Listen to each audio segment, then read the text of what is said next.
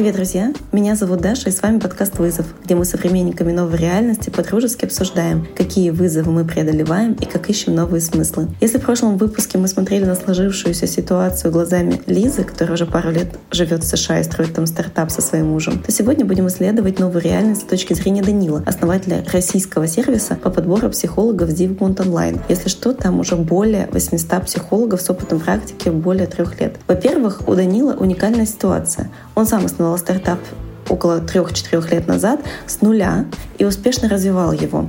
Буквально пару месяцев назад он привлекал инвестиции, но недавние события сгустили краски и смешали карты. Интересно, как сместился фокус его бизнеса сейчас. Во-вторых, очень поддерживаю всех, кто развивает психотерапию и делает ее более популярной. Лично я очень благодарна психотерапии и моему психологу Свете, в частности, за то, что помогли мне пройти жуткие выгорания, обрести уверенность в себе, лучше понять себя и сделать жизнь наполненнее и счастливее. И мне кажется, что в такие периоды, как сейчас, Такая поддержка особенно необходима многим. Поэтому Данил любезно согласился поделиться промокодом «Вызов» на первые две сессии. Подробности вы можете найти в описании выпуска. И последняя в списке причин, почему мы говорим сегодня с Данилом, но не последняя по значимости, это то, что мы с Данилом, хотя и были незнакомы, у нас очень много друзей, и мне было супер любопытно с ним познакомиться и провести вечер за увлекательным разговором. Надеюсь, что и вы сможете познакомиться с ним сейчас.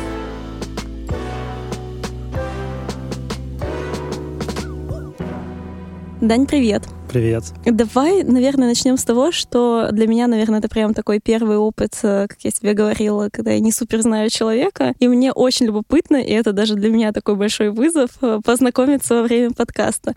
Поэтому, возможно, иногда мы будем больше уходить в детали, чем на предыдущих моих выпусках. Я первый вопрос в данном подкасте, в новом сезоне задаю про то, что оказалось в твоем чемоданчике к 22 году. Почему чемоданчик? Просто знаешь, что есть такое произведение у Довлатова, которое называется «Чемодан», где Довлатов, грубо говоря, собрал кучу вещей своей жизни и потом вспоминает успешно. Вот давай начнем с того, а, очень коротко, как ты думаешь, какие вещи, люди или события, ключевые, три давай, оказались к этому моменту в твоей жизни, в твоем чемодане? Очень крутая метафора. Попробую просуждать. Мне кажется, основное — это я сам. К моменту, когда я решил начинать э, проект, я давно решил его начать. Просто в какой-то момент это были одни проекты, которые я не начал. В какой-то момент те проекты, которые я начал, но не стал продолжать. Но вот э, к моменту, когда я дошел до какой-то точки невозврата э, с Зигмундом, мне кажется, я как-то обрел себя. То есть я обрел некоторую смелость. Мне кажется, эта смелость точно есть в моем чемоданчике.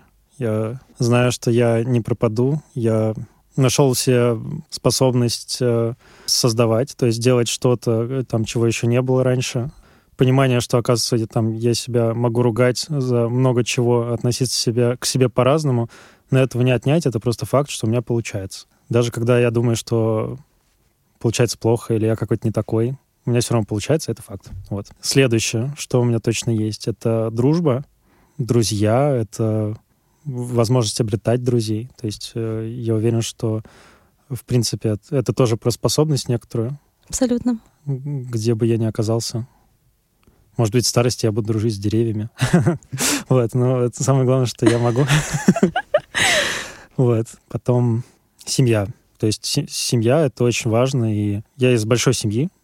У нас э, в семье много детей, четверо. Сейчас нас намного больше, потому что там моих, моего брата, сестер дети и так далее. И в детстве просто было весело в подростковом возрасте иногда было сложно, и думалось, почему нас так много, как бы в шестером э, тяжелее жить, нужно больше денег зарабатывать там, и так далее, чем когда детей меньше. Вот. Потом я осознал, что это суперсила, это большое богатство, потому что, по крайней мере, у меня в голове с детства создавалось намного больше проекций того, как меня видят окружающие, потому что намного больше личностей, с которыми я общался.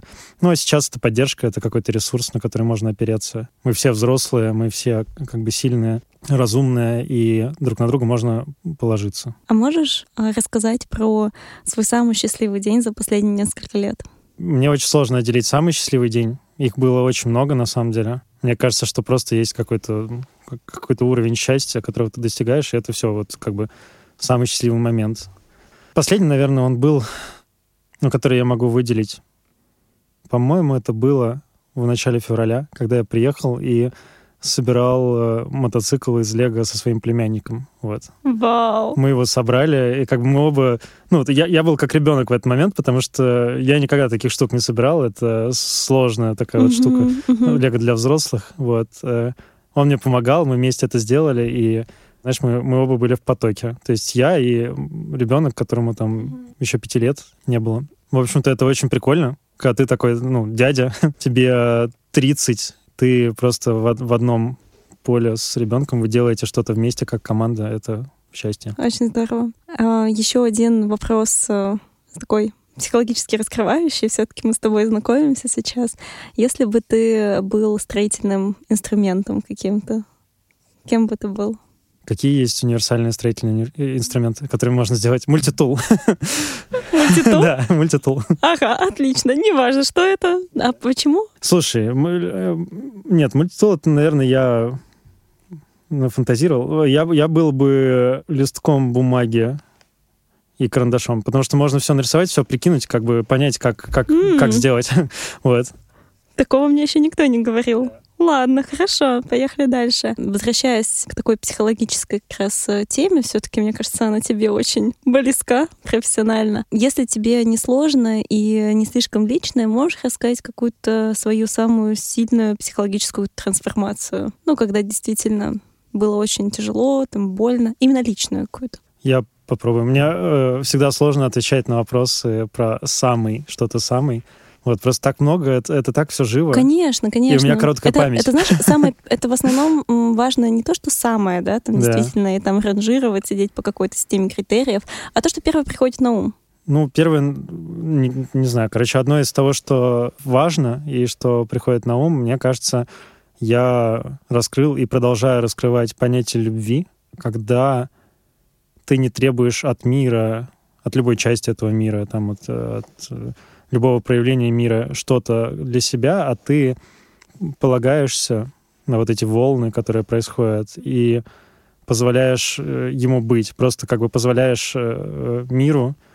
А раньше было не так? Не так, не так. То есть, э, не, я думаю, что в корне было так, на самом деле, но неосознанно. Иногда я что-то требовал, я очень, я обижался, я жаловался на что-то и так далее. Да и сейчас я такой, как бы во многом, но просто я понимаю, что иногда можно отпустить и довериться, и как бы просто отдавать, просто вот от, от, отдавать миру через э, какое-то желание вокруг сделать что-то лучше, чего-то больше, то есть себя подарить окружающему, ну, а не наоборот что взять. Что помогает э, прийти к этой идее и ее прочувствовать?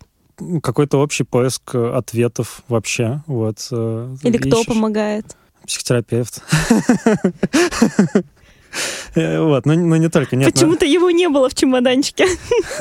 Слушай, э, это, это я сейчас... Э, ну, безусловно, он помогает, но я думаю, что, в принципе, жизнь помогает. То есть мне кажется, что это один из, наверное, каких-то... Ну, если так можно сказать, так можно выразиться, один из универсальных ответов на вопрос бытия, когда ты начинаешь сосуществовать с миром как единое целое, и пытаться себя привнести как бы вот во что-то, что больше тебя на самом деле. И прежде чем мы уже двинемся к вызовам, мой последний вопрос, который я в основном задаю всегда за рамками этой студии. А почему ты так быстро согласился на мое предложение поучаствовать в подкасте? Как правило, я соглашаюсь на люб- любое новенькое. Я очень люблю с людьми общаться. Подкаст — это про общение с, с новым человеком.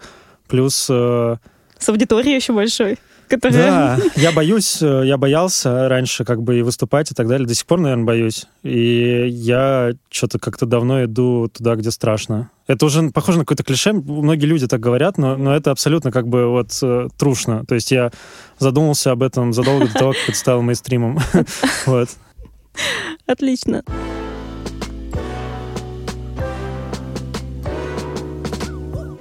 Теперь давай тогда чуть-чуть э, к рабочим вызовам. И, наверное, у тебя, конечно, большой там опыт построения компании, но начнем мы с того, как ты думаешь, какую ключевую ценность а, несет твоя компания? Вообще, зачем она есть? И чуть-чуть расскажи про нее для тех, кто не знаком. Мой э, проект помогает людям чуть лучше понимать себя, находить какие-то ответы, которые сложно найти. Часто люди тратят годы жизни. Раньше тратили, возможно, там всю жизнь. Поиск каких-то ответов, которые на самом деле можно решить э, с помощью инструментов. Не всегда просто найти эти инструменты. Одним из таких инструментов является психотерапия. Я на своем опыте когда-то столкнулся с тем, что это очень непонятная сущность психотерапия. Что это такое вообще? Казалось, что это для ненормальных. Э, я когда сам там первый раз хотел попробовать заниматься с психологом, ну, в общем-то, у меня такое клише было. Но я как раз пошел как бы через смелость, ну, начал задавать себе вопросы и спросил, а, ну, не проще ли, если ты не знаешь, пойти как бы проверить и узнать наверняка? Начал это изучать и понял, что это для нормальных людей, это инструмент, который помогает человеку лучше себя понимать, упростить свою жизнь там во многом и так далее. Ну, в общем-то, мы помогаем людям с помощью современного инструмента упростить э, свою жизнь, разрешить какие-то проблемы, которые корневые, которые про то, как человек смотрит э, в целом как бы на мир, на жизнь. Ну, а это дает э, мне кажется, первый эффект, вот э, когда э, есть первый какой-то эффект, вау-эффект от, от психотерапии, кажется, что это дает суперсилу. На самом деле это нормально, это обычно. Тебе кажется изнутри, что это суперсила, а снаружи ты такой же, как и прежде, просто чуть меньше заморачиваешься, например. В общем-то, это приятно, это помогает человеку достигать э, счастья в широком смысле слова. Мне кажется, приподниматься над многими житейскими проблемами и с э, какой-то более наверное, общей широкой перспективы на все смотреть. А помнишь, ты рассказывал, как э, круто, когда ты себя чувствовал ребенком, когда строил вот этот мотоцикл, да? А вот э, в какие моменты ты чувствуешь себя ребенком на работе? Когда я нахожу, быстро нахожу решение на в кавычках, э, казалось бы, нерешаемую задачу, нерешаемый вопрос. Можешь пример привести? Может быть, это как раз и будет одним из тех рабочих э, вызовов молодого руководителя слэш-предпринимателя. Слушай, это в основном локальные какие-то примеры. Ну, вначале как бы у меня если сказать как бы глобально, то в самом начале у меня сразу наложилась картинка, какая должна быть бизнес-модель на этом рынке. Ни разу не было сомнений в ней, э, вообще ни разу. Ничего себе. Вот. Fit э, не, не, в, не, не в секунду рождается. У многих людей были сомнения, у моей команды были сомнения, э, у каких-то консультантов, у инвесторов. То есть они пытались там э, это челленджить сильно достаточно и могли меня тогда сбить с пути. Но у меня не было сомнений, я был прям уверен на 100%. Э, я понимал, что нужно просто должным образом сделать execution, то есть выполнить вот эту идею, и, и оно будет работать. Так и есть, и мы там по результатам четырех лет видим, что это пока что из того, что я видел, самая сильная бизнес-модель на, на этом рынке, э, самая устойчивая. Если про локальные какие-то штуки, то ну, это любое структурирование системы. То есть, э, э, скажем, сейчас там из-за санкций нужно каким-то образом структурировать понимание, как нам принимать платежи из-за рубежа, как э, юридически это все застапить и так далее у меня практически сразу рождается картинка, которая ну, похожа на прототип, в котором достаточно задавать вопросы, там уже даже дальше специалистам, и оно будет работать. А это всегда так было, что раз и рождалась картинка, или ты как-то натренировал это в себе? Мне кажется, это э, тренируется и тренировалось, то есть э, с опытом, конечно, это четче и точнее, вот. Но в целом это какая-то, мне кажется, просто структура мышления, которая от рождения, наверное, дается. Вот. Или из воспитания, ну, короче, из того периода, которым я не сильно управлял. А если все-таки переходить э, к такой теме про какие-то сложные рабочие темы, очень круто понять, какие факторы успеха э, вашего бизнеса почему вот Zigmund Online одна из ключевых компаний на российском рынке маркетплейсов, да, скажем так, психотерапевтов. Какой этап, да, можно сказать, развития вашего бизнеса был вот ключевым, прям таким дилбрейкером, как ты думаешь? И вот, может быть, его разберем. Как тебе такая идея? Давай попробуем. Не обязательно, что это будет сразу структурированная да, картинка. Мне кажется, не будет. Э, это нормально. Порассуждаем. Я не люблю отвечать на вопрос, почему мы. Потому что мне кажется, что любой стартап, люб, любое творчество, а стартап это безусловно творчество, неотделим от э, создателя, от основателя, от команды, которая это делает там, и так далее. И в стартапе особенно велика роль команды, особенно велика роль э, личности, особенно, ну, э, личностей. У меня есть команда, у меня есть э, кофаундер и так далее. Особенно велика роль людей. Ну, в общем-то, объективные факторы, почему кто-то, а не кто-то, они временные, они эфемерные очень. Э, нету какой-то функции, там, э, функционала в продукте, который является каким-то э, конкурентным преимуществом, которое невозможно получить другим. Безусловно, нету там доли рынка, которую невозможно завоевать, потому что, как правило, стартап там на каком-то рынке, где еще есть перспективы, где еще есть там большой потенциал. Особенно если говорить про наш рынок в России. Он не занятый совершенно. Нету каких-то ноу-хау, потому что ты стартап, у тебя мало ресурса ну, нет таких вещей, которые не может э, воспроизвести кто-то там с большим ресурсом. Ну, кстати, да. Поэтому самое главное — это э, команда, это мышление, это какой-то вот подход, какие-то индивидуальные особенности, мне кажется, которые позволяют просто добиваться результата и делать круто то, что, то, что ты делаешь. Может прийти ровно, может прийти, э, не знаю, компания сто раз большими объемами денег, э, сто раз большей командой и пытаться сделать то же самое — вообще вот взять и попытаться один в один скопировать. И, скорее всего, у них не получится скопировать один в один. Вот. И я, я думаю, что все про это. Ну вот, э, если углублять эту мысль про команду, можно... А когда вы, кстати, основались? В 2018 году. Mm-hmm. С 30 в ночью с 30 на 31 мая 2018 года я сделал первый лендинг, прототип. Ты сам? Да. Я тогда был один. Вот давай вот эту точку как раз возьмем. Вот ты один сейчас, сколько у вас человек работает? Около 40. Около... Кстати, я думала больше, надо же. Ну, с психологами 840. Ну да. Как э, произошел вот этот путь от одного к 40? Знаешь, от нуля к единице, у тебя от одного к 40. Может быть, ты помнишь какие-то очень классные такие хайры и, наоборот, как бы свои ошибки в хайринге, в том, как ты позиционировал. Наверное же была какая-то эволюция твоего позиционирования и зачем, типа, нужен людям стартап, почему им нужно приходить именно к тебе. Вот расскажи, как ты проходил эти стадии зрелости? Слушай, я, я прохожу их сейчас. Абсолютно. Э, вот. Это мне нравится ответ. Был этап, э, когда нас было четверо, это был долгий период. А вот как первых ты захантил, можно так сказать, заразил своей идеей? Не заражал и никого, не пытался. То есть я просто делал, я делал один, потом у меня появился стажер, просто как бы просто стажер э, с Гринтерна, который многое помогал делать, пока я продолжал работать в Авито на тот момент. Э, то есть он операционный, э, операционных задач очень много выполнял. Привлекал со мной первых психологов, там, э, получал заявки от клиентов, их определял к психологам и так далее. Мы тестировали модель.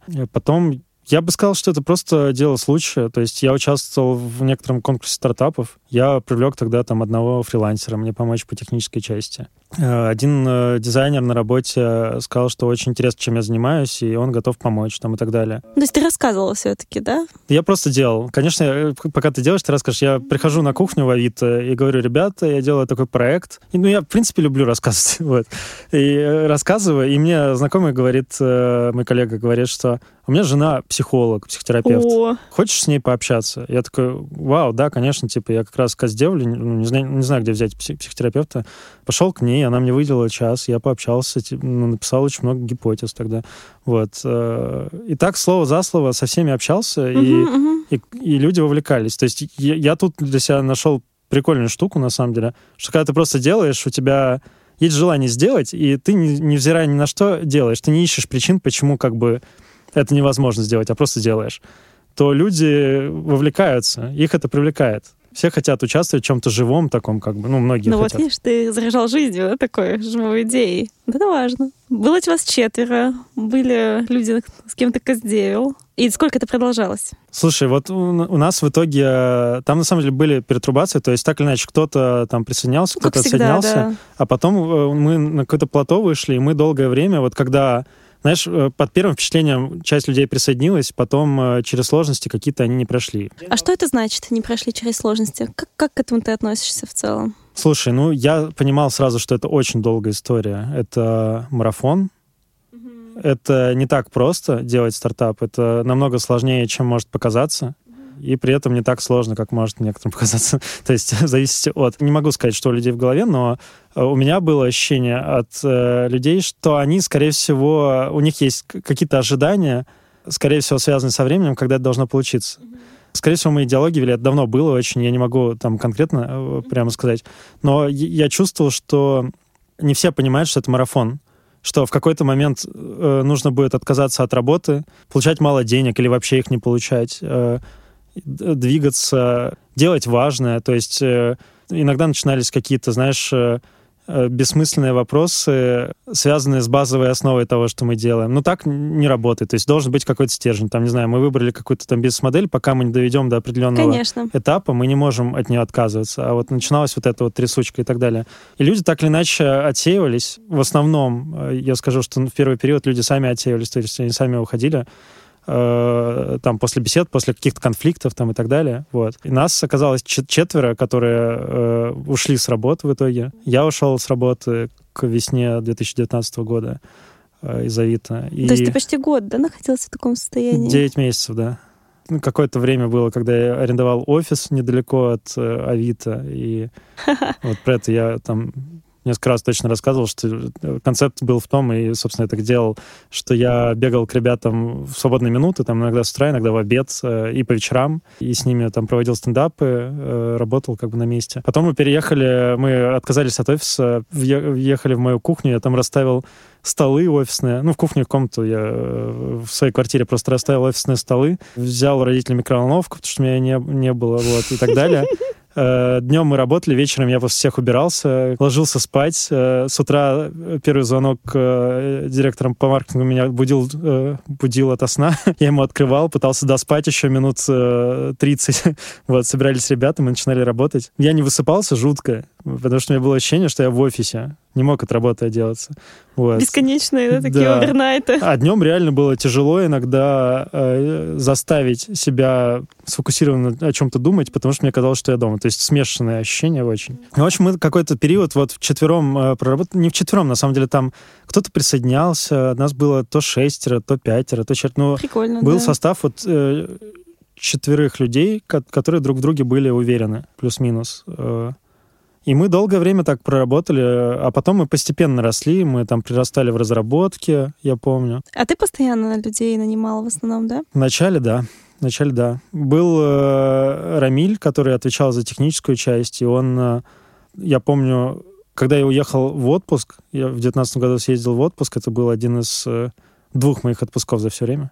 Вот. Следующий был в 22 году сейчас. Короче, тогда Рамиль нанял нашего support lead а, то есть э, человек, который занимался поддержкой клиентов. Сначала сама занималась Рита, потом э, начала нанимать агентов, начала масштабировать support, там, расти и так далее. Ну, то есть кто как, на самом деле, ну, в основном я нанимал, но мы друг друга бэкапили так или иначе. То Понятно. Есть, ну, я поняла в целом. Наверное, это не был для тебя самым сложным вызовом в построении да, стартапа в целом сделать классную команду. То есть просто когда мы с тобой было. начали...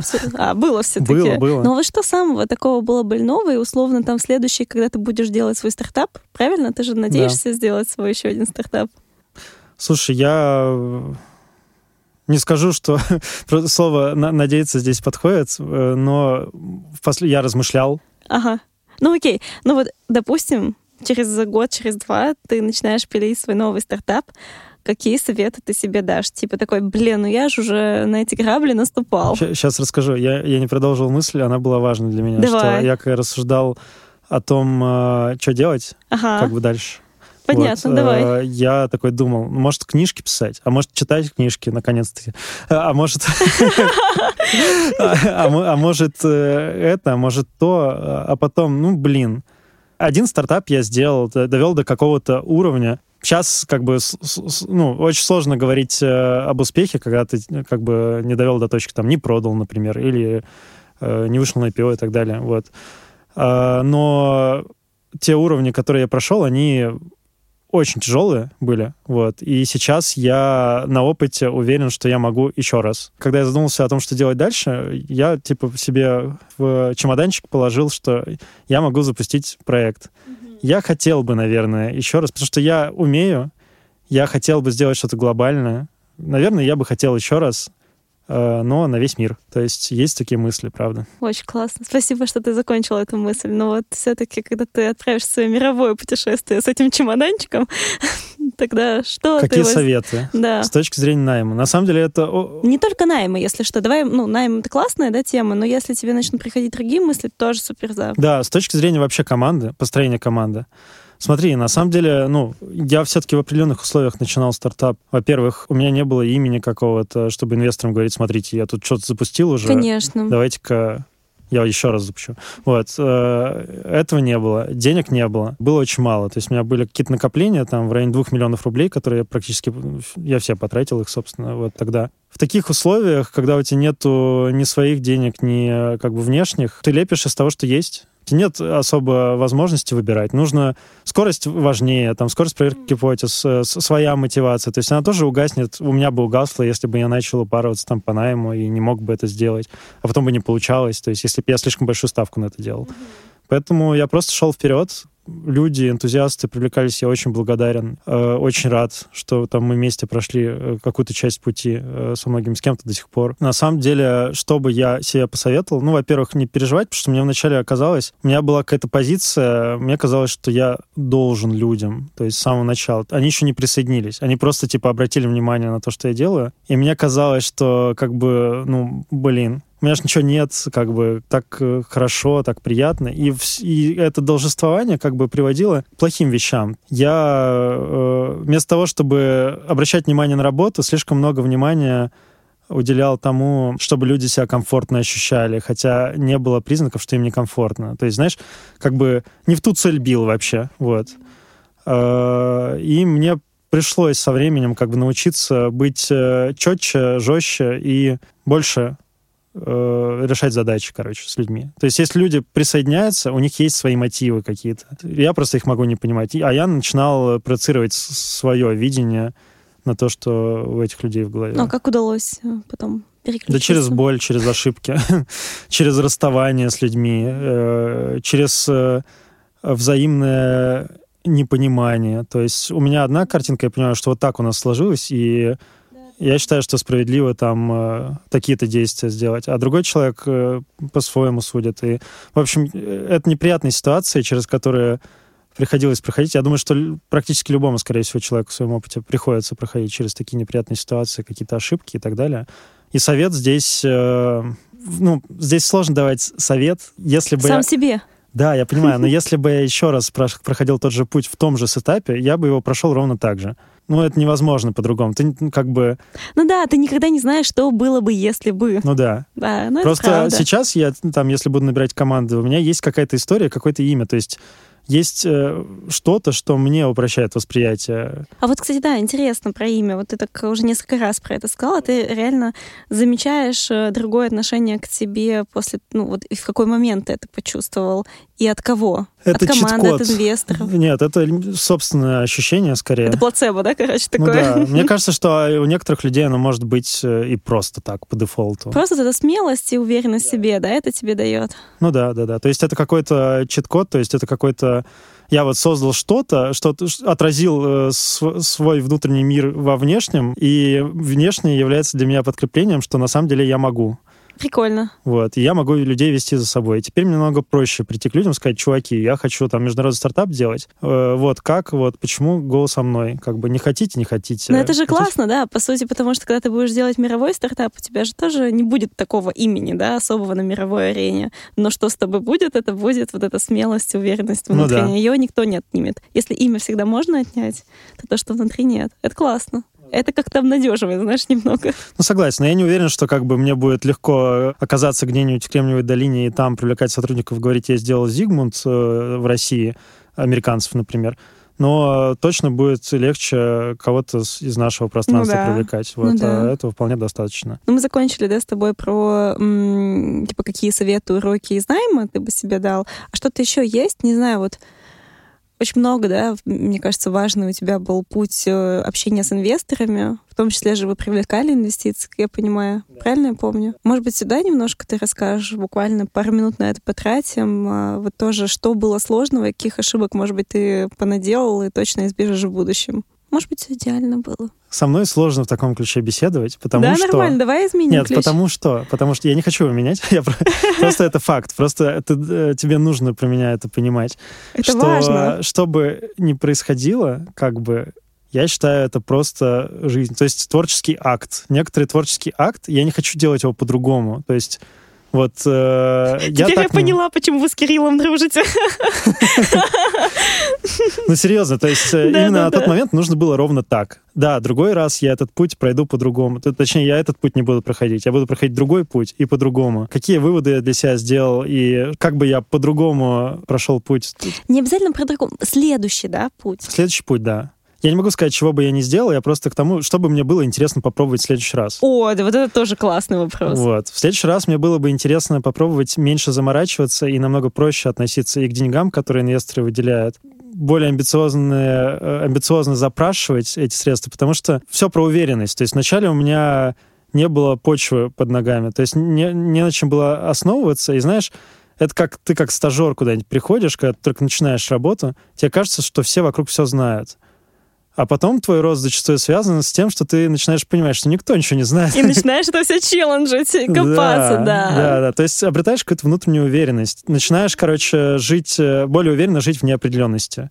Вот здесь точно так же. Э, то есть я, я бы более уверенно действовал бы в неопределенности, и, наверное, быстрее бы проходил путь, просто, просто в разы бы быстрее. Что значит быстрее? Вот что э, тормозило? Именно неуверенность или еще что-то? Тормозила мысль, э, что ты делаешь... Э, короче, какой-то перфекционизм и желание сделать очень фундаментально. То есть очень фундаментально, как будто бы это твой слишком серьезное отношение к проекту. Вот оно, оно точно у меня есть. Это очень полезная штука. Я не могу ее там перечеркнуть или отметить. Мне кажется, что это очень важно, и без него, возможно, мы бы не смогли сделать то, что сделали. Но поскольку у меня уже проект один есть, э, он дошел там до определенного этапа, э, то в следующий раз я бы даже к более масштабному проекту относился бы менее серьезно, потому что все может в момент перечеркнуться, и особенно сейчас мы это все понимаем очень хорошо. вот. В том числе. Я бы по-другому еще отнесся к тому, что я бы больше ответственности делил. То есть э, больше доверия бы, наверное, испытывал к людям вокруг и так далее. Мне было очень важно здесь как бы собрать э, конструктор, как я его вижу. И иногда я очень много внимания уделял деталям, которые мне казались очень важными. Кажется, это именно там про мою какую-то... Они не, не так важны могут быть в реальности для бизнеса. Если ты строишь бизнес, все-таки важно, чтобы тебя кто-то челленджил, чтобы ты не упускал из виду главного, что есть в бизнесе. Там это, ну, в нашем случае, венчуре это, это рост. Конечно же, это хорошая экономика, прибыльность в перспективе и так далее. Но я думаю, что можно делать грязнее, но быстрее. Вот. То есть иногда грязно и быстро — это выход, особенно если наслаивать на цели конкретные.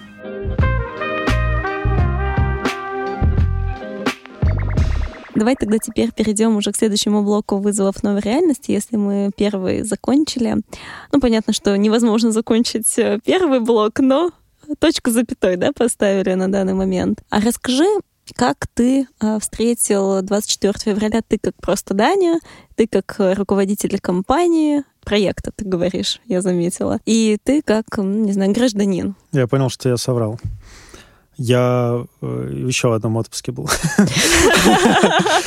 Я ездил э, на фрирайд э, в Сибирь, в Приисковое, или Приисковое, не знаю, как правильно ударение. Вот. Собственно, 450 километров от Красноярска по какой-то грунтовой дороге и там мы встретили 24 февраля. Да ты что? Вот. Да, то есть несколько дней я наблюдал за тем, что происходит. Был вот этот э, Совет Безопасности. Да, да, да, да. А, вот, э, и это 22 по-моему, было. Ну, я уже понимал, да, что да, происходит. Да, Мне было как не по себе, но пока как бы не началась... Э... Если что, мы э, не погружаемся в политику здесь да, да, да. специально, чтобы не было раздора мнений. Да, да, конечно, конечно. Когда началась э, спецоперация, я проснулся утром. В общем-то, было еще два дня вот этого фрирайд-тура. Отлично. Насколько я помню. Очень символично. И казалось, что надо срочно что-то делать. Вот срочно что-то делать, как-то действовать. Одна минута была за день, да, можно сказать, такое ощущение. Да, да все время было такое ощущение. То есть все время, вот знаешь, адреналин, mm-hmm. вот, и желание действовать. А невозможно действовать. Ты где-то, короче, in the middle of nowhere в Сибири, ты ездишь в этом ратраке, катаешься прекрасно по прекрасному снегу на сноуборде, но тебе кажется, что ты не должен как бы сейчас этим заниматься, ты не должен здесь быть, а с этим ты ничего не можешь сделать. То есть э, вертолет а у тебя что ты нет. чувствовал? Ну, какая была эмоция? Эмоция очень странная была. То есть как будто бы тебе нужно бежать, как будто бы ты хочешь бежать. У тебя как бы в теле вся энергия для бега, а ты связан по рукам и ногам, как бы и валяешься, ничего не можешь с этим поделать вообще. Просто было, ну, было страшно. Э, казалось, что все как-то бессмысленно. Э, я имею в виду, в принципе, ситуация какая-то нелепая. Какая-то бессм... Ты катаешься, блин, на сноуборде, ты радуешься здесь как бы, а тебе не хочется, как будто ты не должен. вот. Почему не должен? Слушай, мне кажется, это про какой-то тип мышления. То есть э, мне кажется, что мне хочется действовать. То есть мне хочется всегда решать проблемы. Я просто почувствовал, что это очень большая проблема, и ее надо решать. Потому что ты привык, что если есть проблема, да. то она требует твоего решения. А здесь да. было не так, да? Интересно. А что ты делала в этот момент с компанией? Как она себя чувствовала? Ну, она, я имею в виду люди, да, в этой компании, конечно. Слушай, я, я плохо помню именно там 24-25, но когда я вернулся, первое, что я делал, говорил, ребят, сейчас э, понятно, что страшно, нам, нам нужно вообще понять, что происходит и так далее. То, что мы делаем, очень важно. То, что мы делаем, супер важно. Э, и э, мы сейчас должны работать, и тот, вот тот смысл, как бы людям помогать в себе разобраться, найти какую-то опору и так далее, сейчас еще намного более весомый. И мне кажется, надо продолжать, давайте вот как продолжать, смотреть, что будет дальше. Вот. Я пытался рационально как-то понять, э, что происходит, ну, как-то спрогнозировать, хотя это очень тяжело, но, во-первых, в себе искал веру в смысл, вот. Э, потому что мои смыслы немножко утратились, то есть у меня довольно все масштабно э, начиналось благодаря там инвестиционным раунду и так далее. Мы очень сильно и очень масштабно начали это мыслить, правда. вот, очень много тратить денег, там, нанимать людей и так далее. Я просто ну, в моменте как бы подумал, что, ну, наверное, все. Неизвестно вообще, э, можем ли мы рассчитывать на ту инвестицию, которую привлекли сейчас э, там, и так далее. Э, можем ли мы продолжать там эти деньги использовать и прочее, прочее, прочее. И меня как-то немножко подкосило, но я в этот момент э, собрался и подумал, что у нас не так много людей, во-первых. Во-вторых, то, что мы делаем, супер важно. И, скорее всего, как минимум, как бы просто для смысла того, что мы делаем, мы прямо сейчас должны продолжать.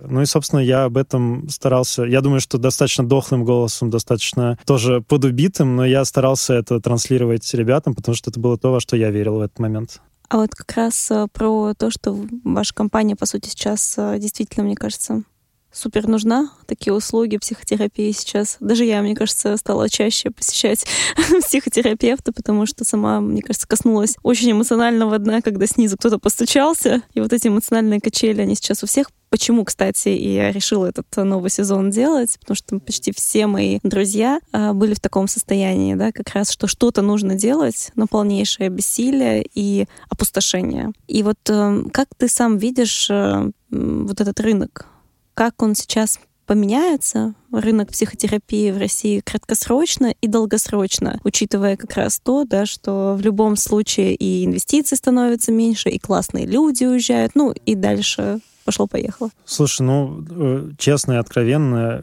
я даже в таких параметрах сейчас не очень рассуждаю и размышляю. А может быть, и не нужно. Ну да, то есть э, есть люди, э, люди в России никуда не денутся, у людей есть потребности, и потребность это тоже там одна из, э, ну, мне кажется, ну, каких-то фун- фундаментальных, да. фундаментальных, то есть потребность в самоактуализации и так далее. Будут ли у, де- у людей деньги на эту услугу через там полгода да, или год? вот в этом вопрос. Я не знаю. Я правда Никто не знаю. не знает, вот. согласна. Э, есть ли венчур в России? Нет венчура в России теперь. Поэтому у нас есть компания, у нас есть, э, есть компания, которая предоставляет услугу, в которую я очень верю, э, которая нужна. Есть достаточно сильная бизнес-модель, то есть достаточно сильная экономика. Там у нас просто поменялась, поменялась цель. Про стратегию мы вообще забыли, как бы ее сейчас нет, она невозможна есть тактика и тактическая цель э, вывести компанию на окупаемость. Mm-hmm. Потому что до этого мы очень много тратили, раскачивая рост как раз. Вот. Сейчас нам важно найти какой-то баланс, э, чтобы компания в России продолжала жить, оказывать услугу людям.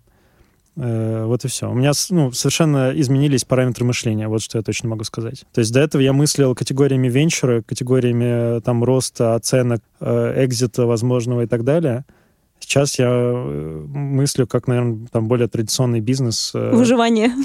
Мы, я, я не скажу, что, ну да, выживание э, в, как, в какой-то перспективе, извините. Э, сейчас мы не думаем вот прямо этим словом. Э, у нас есть запас прочности, мы нанимаем людей там, то есть мы, мы нанимаем людей, мы продолжаем расти по людям. Это круто, я даже немножко онемела. Вы молодцы, это Да. правда очень здорово. Мне очень важно сформировать очень сильную команду, команду сплоченную, чтобы люди в команде друг другу доверяли, чтобы они просто были сильной боевым юнитом. Э, Исходя из того, что как бы, да, мы нанимаем людей, но, но наши амбиции по росту штата, они, конечно, снизились как бы в целом. Вот. Я хочу иметь э, небольшую, эффективную, сжатую структуру, где команда как семья, где люди друг другу доверяют и делают там единое дело, понимая смысл того, что они делают. Вот. Это моя главная задача там где-то на полгода. Классно. Ты говоришь все время только про Россию, что вот вы будете сейчас в России развиваться. А почему вы не заглядываете на какие-то другие рынки, даже ближнее? Если говорить про структуру как бы нашего бизнеса, мы работаем на русском языке.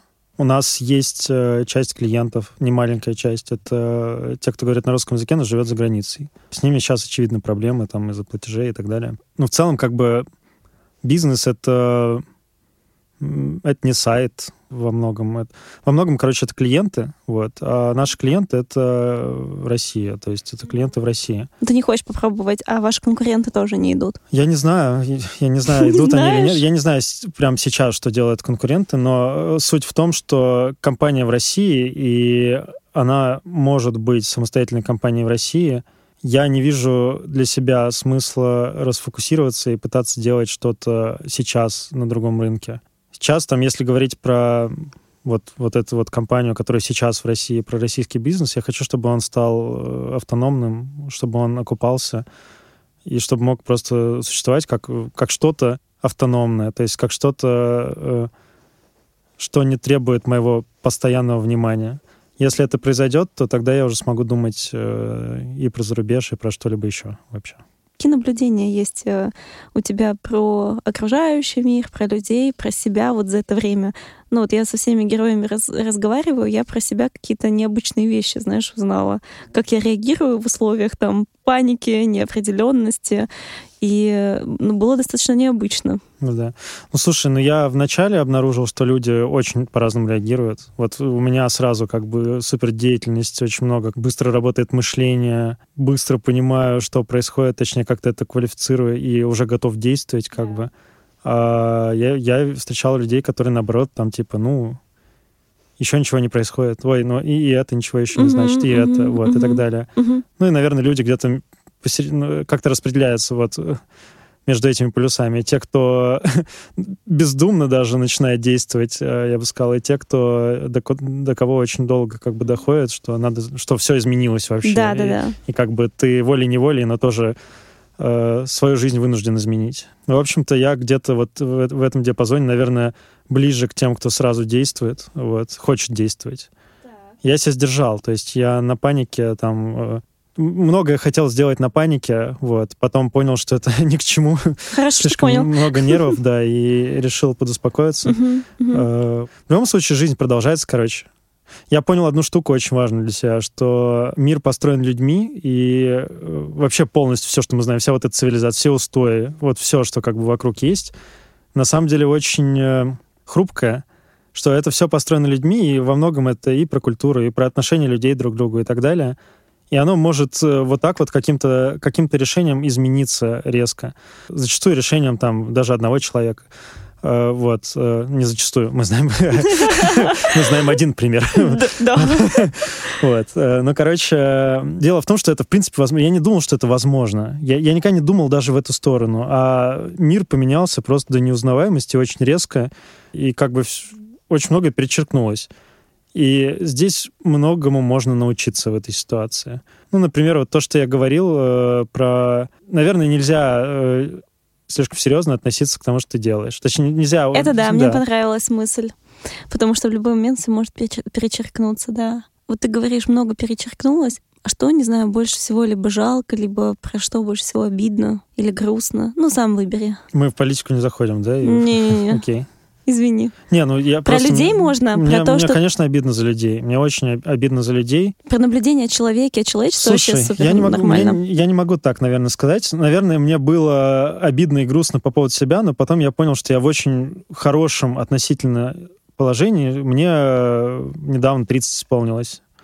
Э, Выгляжу я моложе лет на 5. Да, хотела только сказать. Вот. А, У меня бизнес, который продолжает работать. Э, Я могу еще N проектов в жизни своей запустить.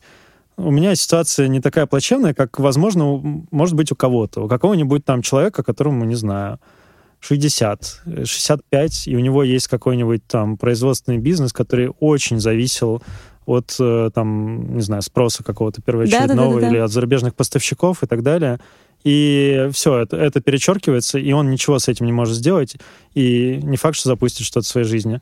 Вот. Ну, то есть э, я понял одну, еще одну штуку важную, хотя это, мне кажется, к тому же можно отнести, что мой долг как стартапера даже здесь, даже при такой неопределенности, которая не связана с внутренней какой-то э, средой, а, а связана с, с внешней, э, философски к этому относиться. Это часть жизни предпринимателя, умение принимать Так, так интересно, как э, это вяжется, да, с тем, по сути, что ты должен быть супер там result-oriented, очень про метрики роста и все прочее, но в то же время, с другой стороны, такой воздушная такая философия. Как э, ты это в себе уж- уживаешь? Мне кажется, первоочередное — это воздушная философия.